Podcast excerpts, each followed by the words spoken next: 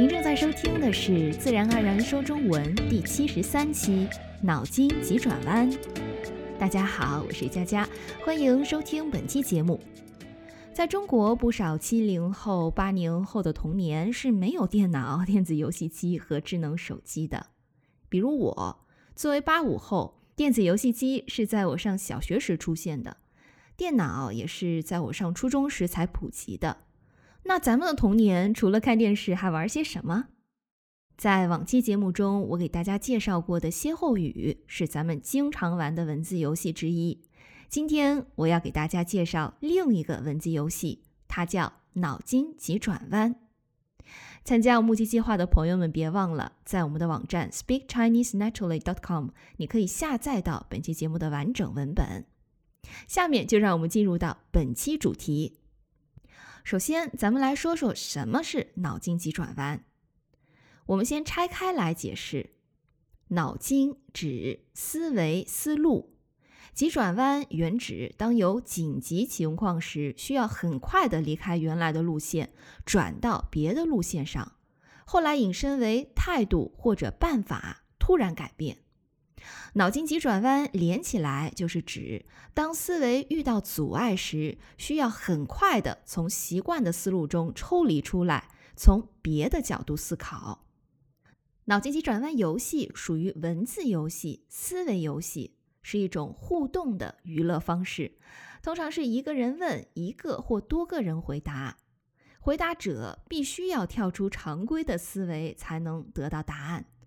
答案有时会让人感到豁然开朗，有时也会让人觉得大跌眼镜。这里咱们来举个脑筋急转弯的例子，请问太平洋的中间是什么？按照正常思维，大家肯定会想，除了海水还能有什么呢？答案是平。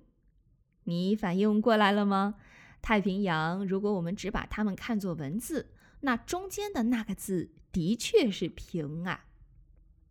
再来一条，请问老板不会做饭，可有一道菜他却异常拿手，你知道是什么菜吗？按照正常的思维，大家也许会感到困惑。你不是说他不会做饭的吗？怎么又有拿手菜？那他到底是会做饭还是不会做饭呀？答案是炒鱿鱼。你知道为什么吗？因为这里的炒鱿鱼可不是我们平常吃的菜呀，而是被辞退、解雇、开除的意思。可能有些朋友第一次听到这个用法，在这里我给大家解释一下。在旧社会，打工人都要自带被褥，所以被辞退时，他们也只好卷起铺盖走人。于是，有些人便用卷铺盖来代替被解雇。后来，人们在做炒鱿鱼这道菜时，发现鱼片在受热后都由平直的形状慢慢变成了圆筒状，这和卷起的铺盖外形差不多，而且卷的过程也很像。人们由此产生联想，就用炒鱿鱼来代替卷铺盖，也就是表示被开除的意思。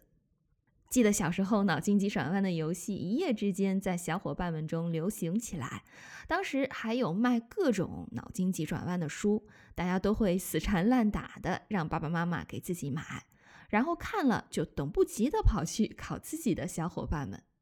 怎么样？你现在是不是也蠢蠢欲动了呢？现在就让咱们来一起玩一玩，记住一定要跳脱于一般的思路哦。一。有一个字，人人见了都会念错，请问是什么字？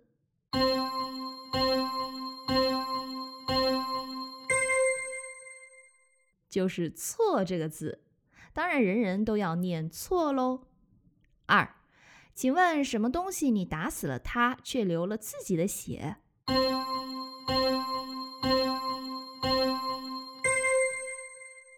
文字，这题还挺简单的吧？三，请问小明已经把英语书背得滚瓜烂熟了，可为什么考试的时候却只得了零分？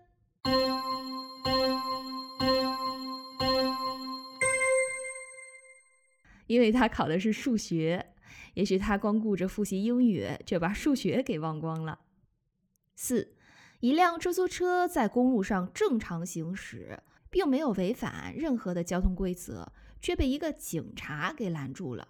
请问为什么？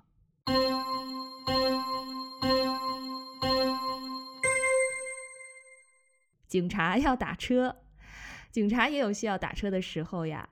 但如果穿着警服打车，的确是会让司机先自我反省一下有没有违法违规。五，请问为什么有家医院从不给人看病？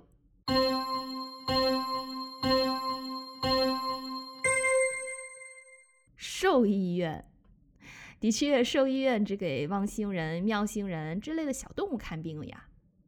六，请问新华字典总共有多少个字？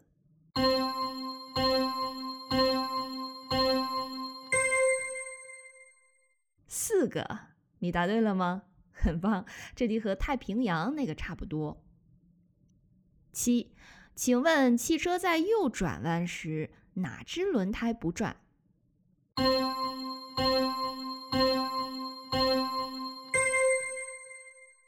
备用胎。这题还挺简单的吧？八，请问什么事儿睁一只眼闭一只眼比较好？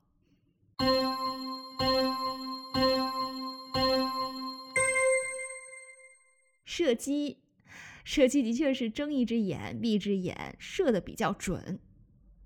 九，请问什么碗打不烂？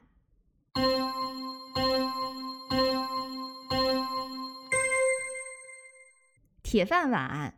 铁饭碗，你知道是什么意思吗？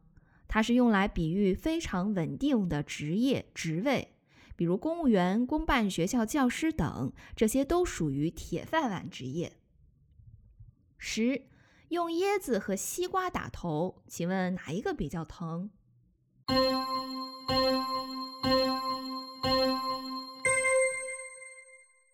头比较疼，没事儿，咱还是别用它们打头好了。十一，在一次考试中，两个学生交了一模一样的考卷，但老师却很确定他们没有作弊。请问这是为什么？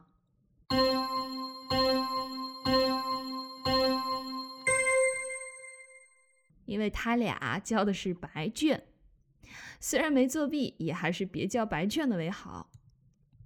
十二，请问蝎子和螃蟹玩猜拳。为什么他俩玩了两天，却还是分不出胜负呢？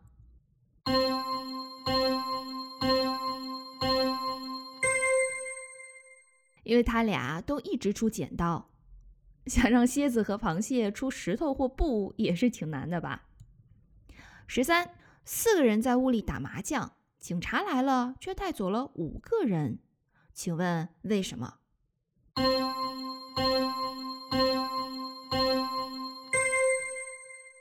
因为他们打的人叫麻将，不知道大家有没有玩过中国的棋牌类游戏麻将？它是需要四个人一起玩的，所以这里大家要从麻将是棋牌类游戏中跳脱出来。十四，请问什么事儿你明明没有做却要受罚？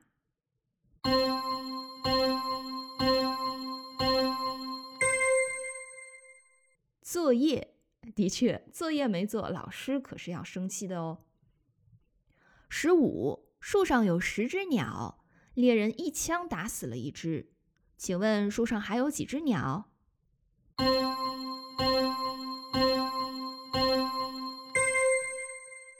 零只，因为其他的鸟都受惊飞走了。的确是，鸟也没那么笨吧。怎么样？十五题脑筋急转弯，你答对了几题？你觉得有意思吗？我自己也好久没玩脑筋急转弯的游戏了，在准备这期节目的时候，也让我好几次笑出声来。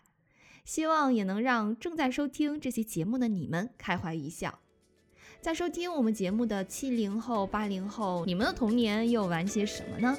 欢迎来我们的网站和各大社交平台与大家分享。下期节目我们要来说说中国文化中的一些小禁忌，对这一话题感兴趣的朋友们千万别错过了。感谢大家一如既往的收听与支持，咱们下期见。